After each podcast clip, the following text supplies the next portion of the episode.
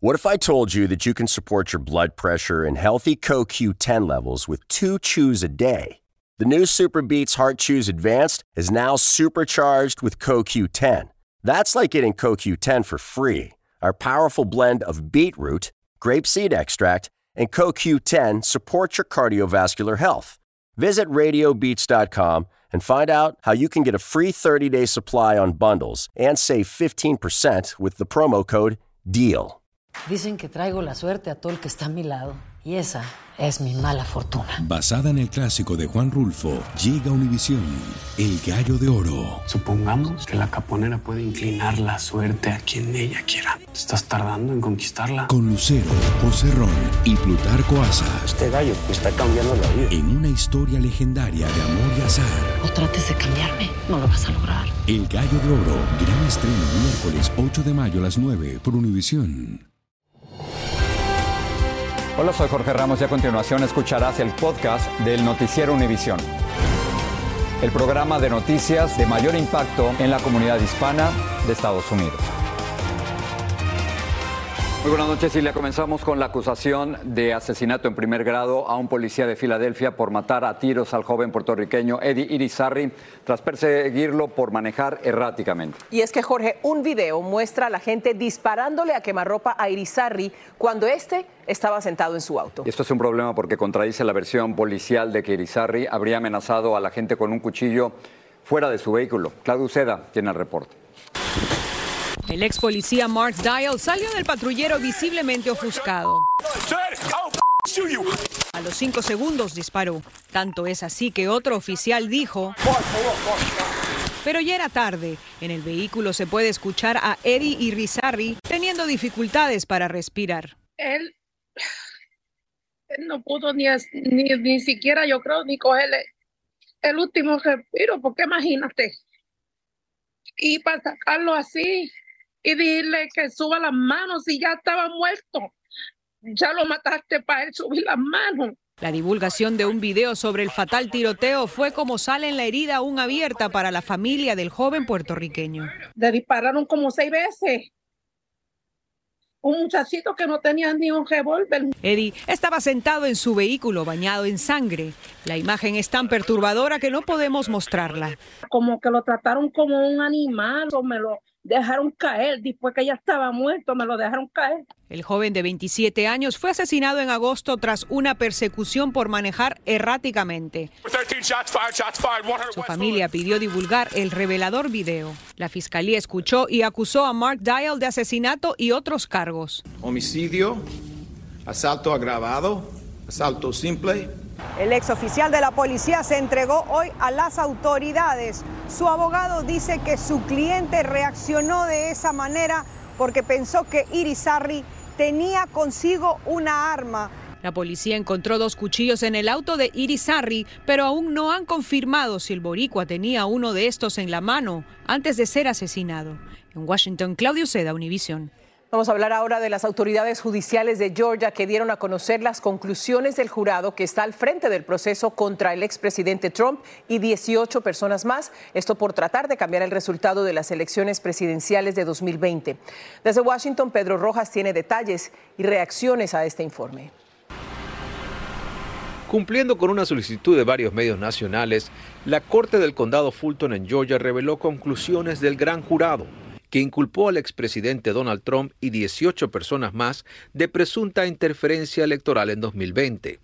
El gran jurado recomendó acusar a 39 personas, entre ellos al senador de Carolina del Sur, Lindsey Graham, los ex senadores de Georgia, David Perdue, Kelly Loeffler y el ex asesor de seguridad, Michael Flynn, quien fue perdonado por Trump en 2020 por una condena causada por dar falso testimonio al FBI. El abogado penalista de Georgia, Jan Sparling, dice que la publicación puede afectar la imparcialidad de potenciales jurados seleccionados para los juicios. ¿Podrían algunos de ellos haber leído este reporte, el cual podría en parte convencer sus mentes de un lado o del otro de la culpabilidad o de la inocencia de las partes? El gran jurado revisó evidencia desde junio de 2022 y entrevistó a 75 testigos. Graham, Perdue, Loeffler y Flynn continúan siendo grandes aliados del expresidente y le han visitado en reiteradas ocasiones. Trump reaccionó en su red social y denunció el reporte indicando que socava totalmente la credibilidad de las conclusiones y perjudica gravemente al gran estado de Georgia, cuyo maravilloso y patriótico pueblo no está contento con esta farsa de un fiscal fuera de control. El senador Graham también reaccionó. This is troubling for the country. We can't criminalize senators doing their job when they have a constitutional requirement to fulfill. Esta semana el juez Scott McAfee, quien presidirá los juicios a los 19 acusados, cuestionó las intenciones de la Fiscalía de iniciar los procesos judiciales en corto tiempo. La revelación en Georgia ocurre cuando la fiscal del condado Fulton, Fanny Willis, se encuentra en una guerra verbal con el congresista republicano Jim Jordan, quien le acusa a ella de supuestamente interferir en la elección de 2024 y ella le respondió con una carta rechazando esa especulación. En Washington, Pedro Rojas, Univisión. Donald Trump habría incrementado falsamente su patrimonio neto en hasta 3.600 millones de dólares entre el 2011 y 2021. Esto según alegó hoy la Fiscalía General de Nueva York. Trump está acusado de hacer declaraciones financieras falsas, algo que niegan sus abogados. La expresidenta del Congreso, Nancy Pelosi, anunció que va a buscar la reelección a su cargo, silenciando así las especulaciones sobre su posible retiro a los 83 años de edad. En las elecciones del 2024, los demócratas no solo buscarán mantener al presidente Joe Biden en la Casa Blanca, sino también retomar el control de la Cámara de Representantes. La precandidata republicana Nikki Haley afirmó que su aparente trayectoria ascendente en la carrera por la nominación presidencial a 2024 se debe a que dice las verdades duras. La ex embajadora ante Naciones Unidas ha registrado un impulso después del primer debate republicano. Recuerden nuestra cita en el segundo debate republicano. Esto va a ser el próximo 27 de septiembre desde la Biblioteca Ronald Reagan en Simi Valley, California. Lo va a ver exclusivamente en español aquí en su cadena Univisión. El huracán Lee tuvo en las últimas 24 horas una reducción de su intensidad, vuelve a ser un huracán categoría 4 con vientos de hasta 150 millas, pero sigue siendo un poderoso huracán. Nuestra meteoróloga Jessica Delgado nos explica. Durísimo, yo estaba asustado por Lee, ¿eh? Muy asustado. Afortunadamente el impacto a corto plazo no va a ser directo, se va a mantener lejos de tierra, sin embargo sigue siendo un huracán de categoría 4, está a unas 500 millas al norte de las Antillas Menores. ¿Qué es lo que sabemos hasta el momento? Lee se mantendrá al norte de las islas del Caribe, no será un peligro para el sureste del país, aún hay mucha incertidumbre porque estamos entre 7 a 10 días por delante. El impacto hacia el noreste del país aún es incierto. Ahora, en el cono trayectoria vemos que se mantendrá hacia el norte norte de las islas caribeñas como categoría 4. A partir del miércoles comenzará a dar un giro hacia el norte, se debilitará a categoría 3 a medida que se aproxime a aguas más frías. Ahora, ¿Qué es lo que sabemos? En el pronóstico a futuro vemos que todos los modelos lo llevan paralelo hacia el noreste del país. El europeo lo lleva hacia mar abierto. El global lo lleva más hacia Nueva Inglaterra y las provincias canadienses. Así que seguiremos monitoreándolo muy de cerca. Pero lo que sí sabemos es que los impactos del I ya han comenzado a sentirse hacia partes de las Antillas menores. A partir de mañana Puerto Rico y República Dominicana comenzará a sentir esos impactos indirectos. Y para el domingo las Bahamas, las Bermudas y la costa este del país verán alto oleaje, corrientes de resaca, marejada ciclónica y condiciones marinas peligrosas. Así que lo seguiremos vigilando muy de cerca. Hasta aquí la información. Regreso contigo, Ilia. Que se mantenga lejos del territorio. Muchas gracias, Jessica.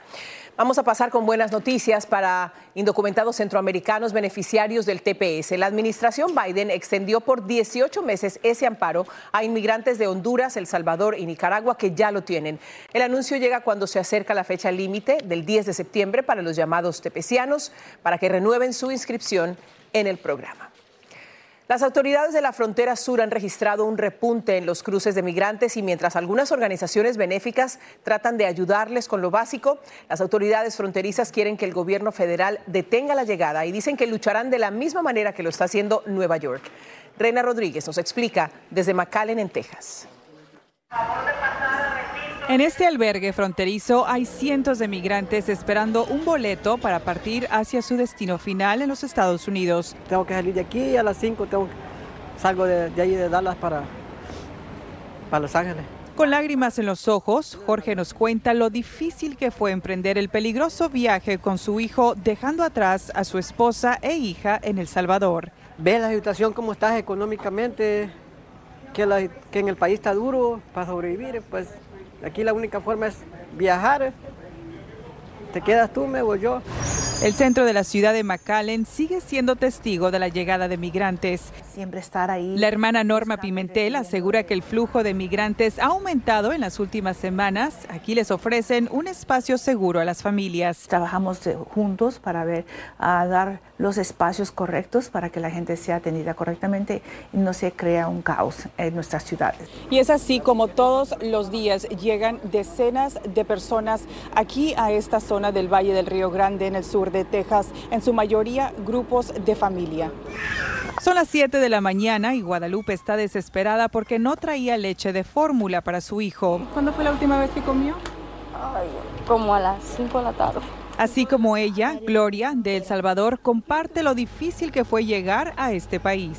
Ay, fue tremendo. Eso es duro, es triste. Porque mira cómo venimos mojadas. Sabe los perros que es cruzar el río. El gobierno local afirma que han podido mantener el orden a pesar del notable aumento de inmigrantes en la región y ante las supuestas intenciones de la administración Biden de obligar a ciertos migrantes a permanecer cerca de la frontera tejana mientras esperan su cita con un juez de inmigración. Así reaccionó el alcalde. Hagan lo que tienen que hacer en el Congreso, hagan lo que tienen que hacer en el Senado y el presidente en Washington, porque en realidad eso es, no, no debe pasar. Así como New York está batallando, vamos a batallar nosotros también. En McAllen, Texas, Reina Rodríguez, Univision. The new Super Beats Heart Chews Advanced is now supercharged with CoQ10. Support your healthy CoQ10 levels and blood pressure with two chews a day. Visit RadioBeats, B-E-E-T-S dot com and save 15% with promo code DEAL. Dicen que traigo la suerte a todo el que está a mi lado. Y esa es mi mala fortuna. Basada en el clásico de Juan Rulfo, llega Univisión, El Gallo de Oro. Supongamos que la caponera puede inclinar la suerte a quien ella quiera. ¿Estás tardando en conquistarla? Con Lucero, José Ron y Plutarco Asa. Este gallo está cambiando la vida. En una historia legendaria de amor y azar. No trates de cambiarme, no lo vas a lograr. El Gallo de Oro, gran estreno miércoles 8 de mayo a las 9 por Univisión. Gracias por seguir con nosotros en el podcast del Noticiero Univisión. En México, el presidente Andrés Manuel López Obrador le entregó simbólicamente con un bastón de mando la dirección de su partido a Claudia Sheinbaum, la candidata presidencial de Morena. Pero como nos dice Jessica Cermeño, este evento ha vuelto a generar polémica. La sonrisa de Claudia Sheinbaum era inmensa. Imitando a los grupos indígenas, el presidente Andrés Manuel López Obrador le entregó un bastón de mando y el liderazgo de su partido, Morena, en la puerta de un restaurante del centro de la capital mexicana. Solo ella habló. Lo tomo con orgullo y compromiso y con humildad, pero con la plena responsabilidad de continuar el rumbo trazado por nuestro pueblo. Luego tuvieron un encuentro privado un inusual evento en el primer día oficial del proceso electoral en un país donde la Constitución exige que los funcionarios sean imparciales para respetar la equidad en la contienda electoral. Esta mañana el gobernante continuó con el apoyo a su partido. No va a regresar el conservadurismo. Son muy corruptos. Algo que denunció en entrevista con Univisión la candidata de la oposición, la senadora Xochitl Gálvez. En este caso, desafortunadamente, voy a enfrentar una elección de Estado. Todas las mañanas el presidente me ataca. Ahora ya no dice mi nombre. Mientras espera la decisión del ex canciller Marcelo Ebrard. En un mensaje en ex aseguró, no ha estado en mi objetivo ninguna candidatura independiente. Considero no es la vía para contribuir al futuro de México que anhelamos y confirmó que se reunirá con su equipo para resolver qué paso seguirá. El presidente hoy confesó que hasta hizo cambios en la contienda interna de Morena por Ebrard. En mi propuesta establecí renuncia. Y eso fue un planteamiento de él. El próximo año, 98 millones de mexicanos están llamados a votar por más de 20 mil cargos federales y locales. Tan solo para la presidencia se registraron 13 candidatos independientes, entre ellos el actor Eduardo Verástegui. Una verdadera euforia electoral. En México, Jessica Cermeño, Univisión. Mientras tanto, la candidata de la oposición, Xochitl Gálvez, acusa al presidente López Obrador de interferir en el proceso electoral, atacándola frecuentemente. Ayer me senté con ella en la Ciudad de México, como vimos, y le pregunté si anticipa que el mandatario mexicano hará lo mismo en las elecciones presidenciales. El presidente va a usar el aparato, va a usar la Sí, lo va a mañanera. usar. Va, va a usar todos los recursos. Todo en mi Las contra. mañaneras. Es más, el, el presidente me quisiera fulminar. Por eso, pero, pero en el 2000 dejamos el dedazo. ¿Usted cree que ahora en el 2024 va a haber otro dedazo? Ya fue. Pero él lo Bueno, decidió pero en el dentro 18. de su partido me pregunto si a nivel nacional va a ser otro dedazo. Él quisiera que sea un dedazo, pero no se lo vamos a permitir. Más de esta entrevista el domingo en Al Punto. El estadounidense Mark Dickey se encuentra atrapado en una cueva como esta en Turquía. El científico lleva tres días luchando por sobrevivir después de sufrir una hemorragia gastrointestinal. Ya se ha puesto en marcha un intenso operativo para sacarlo, pero ¿qué tan profunda es y con qué la podemos comparar, Jorge? A ver, les explico, Elia, esto es lo que sabemos. Es la tercera cueva más profunda de Turquía y se encuentra a una profundidad de 3.000 pies. ¿Qué significa esto? Bueno, esto equivale al tamaño de dos edificios del Empire State de Nueva York. Dos. Ahora bien, los expertos aseguran que el rescate podría tomar varios días y nuestra corresponsal Vilma Tarazona nos dice cómo podría realizarse. Al menos 150 socorristas de varios países participan en el riesgoso rescate del experimentado científico americano Mark Dickey, que quedó atrapado en la tercera cueva más profunda de Turquía, a 3.000 pies de profundidad, durante una expedición. Dickey sufrió un sangrado interno de estómago que lo debilitó dramáticamente y no pudo subir. Un equipo de rescate logró bajar y le dio atención médica de emergencia. Le grabaron este video. Mark Dickey from nearly a thousand meters. I want thank everyone that's down here and thank the uh, response of the caving community. Es una operación difícil, según expertos, que obligó a dividir la cueva en siete secciones y cada una estará a cargo de un equipo de siete países diferentes. La labor más peligrosa será ampliar los pasajes angostos para poder ayudar a salir a Mark Dickey, nos explicó Carlos Lao, experto internacional en rescate en cuevas, que conoce a varios de los equipos involucrados en la operación. Los retos son que es un lugar, primero, muy, muy profundo, ¿verdad? Y hay, mucha, hay muchas zonas verticales. Quiere decir que para poder acceder a donde está Mark, ¿verdad? Eh, eh, tiene que ser por lugares, técnicas muy especializadas. Tienen que hacer bastante descensos, tienen que hacer bastante ascenso por cuerda, tienen que hacer instalaciones de anclajes muy específicos para poder eh, ayudar a Mark a poder salir del lugar donde está. Mark Dickey sabe que no será fácil y espera lo mejor.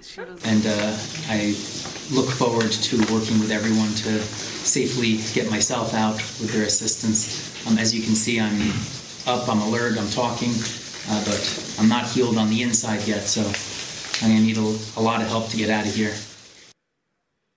Y durante el ascenso en cada uno de los siete niveles en que fue dividida la cueva para la operación de rescate, habrá un equipo médico y un mini laboratorio para monitorear la salud de Dicky. Él podrá descansar en cada estación y en la superficie lo esperará un helicóptero que lo llevará a un hospital. Jorge, regreso contigo. Increíble operación. Gracias, Vilma.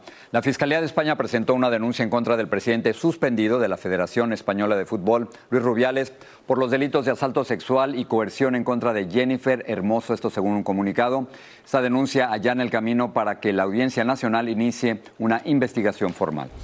El lanzador de los Dodgers, Julio Urías, estaba siendo grabado durante un presunto altercado con una mujer que llevó a su arresto el pasado domingo. Un transeúnte captó el incidente con un celular y las autoridades ya tienen ese mismo video. El Reino Unido conmemora el primer aniversario del fallecimiento de la reina Isabel II. El rey Carlos III y miembros de la familia real asistieron a servicios religiosos en privado.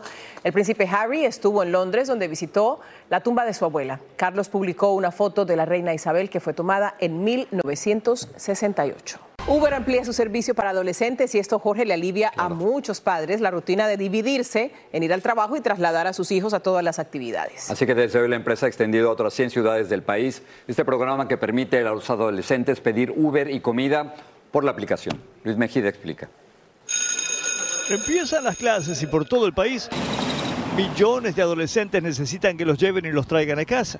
Dolores Meléndez hace malabarismos con su tiempo para llevar a su hijo. Siempre trato de trabajar menos para llevarlo y traerlo a la escuela. Entre clases, deportes y otras actividades, parte del trabajo que los padres no confían a otros es el de manejar. ¿Cómo te sentirías si tu hija fuera sola con un conductor? Preocupada, nerviosa. Ahora Uber ofrece una alternativa inaugurando una herramienta para que jóvenes de 13 a 17 años puedan viajar solos sin que sus padres se pongan demasiado nerviosos. Estas cuentas están pensadas para que los padres y madres de familia puedan tener control y transparencia sobre los viajes de sus hijos y que los chicos puedan tener flexibilidad e independencia. La herramienta permite que los padres puedan seguir el viaje en tiempo real, que se comuniquen con el conductor y puedan hablar con sus hijos. Por cierto, Uber dice que los conductores serán sometidos a revisión de antecedentes anuales. Y además, para eh, Uber para adolescentes añadimos un filtro adicional, eh, solamente conductores que están verificados, que son más experimentados y que tienen mayores calificaciones. Lucía Carmona maneja Uber desde hace un año. Para mí ampliaría, claro, para mí sería un punto más a mi favor, ¿no? Y cree que el incluir a adolescentes aumentaría su clientela. Uber ha estado desarrollando el programa durante el último año y ya está disponible en más de 250 ciudades de todo el país, pero curiosamente no aún en California, donde aún se espera la aprobación del Estado. En San Francisco, Luis Mejía, Univisión. Ayuda para las familias. Y ahora, el Papa Francisco recibió en una audiencia a uno de sus ídolos de juventud. Vamos a ver. El actor estadounidense Sylvester Stallone, a quien le dijo el Papa que era un honor conocerlo, pues creció viendo sus películas. Stallone bromeó con el pontífice preguntándole si estaba listo para boxear. El Papa respondió con una mímica de un gancho de izquierda. Me parece interesantísimo. El Papa, el, el hombre más famoso del mundo, impactado por Rocky Balboa, ¿no? Imagínate, por tener a su ídolo frente a él. Hasta el Papa. Hasta el Papa. Gracias. Bueno, recuerden que el domingo hay al punto y también aquí y ahora. Buenas noches. Así termina el episodio de hoy del podcast del Noticiero Univisión. Como siempre, gracias por escucharnos.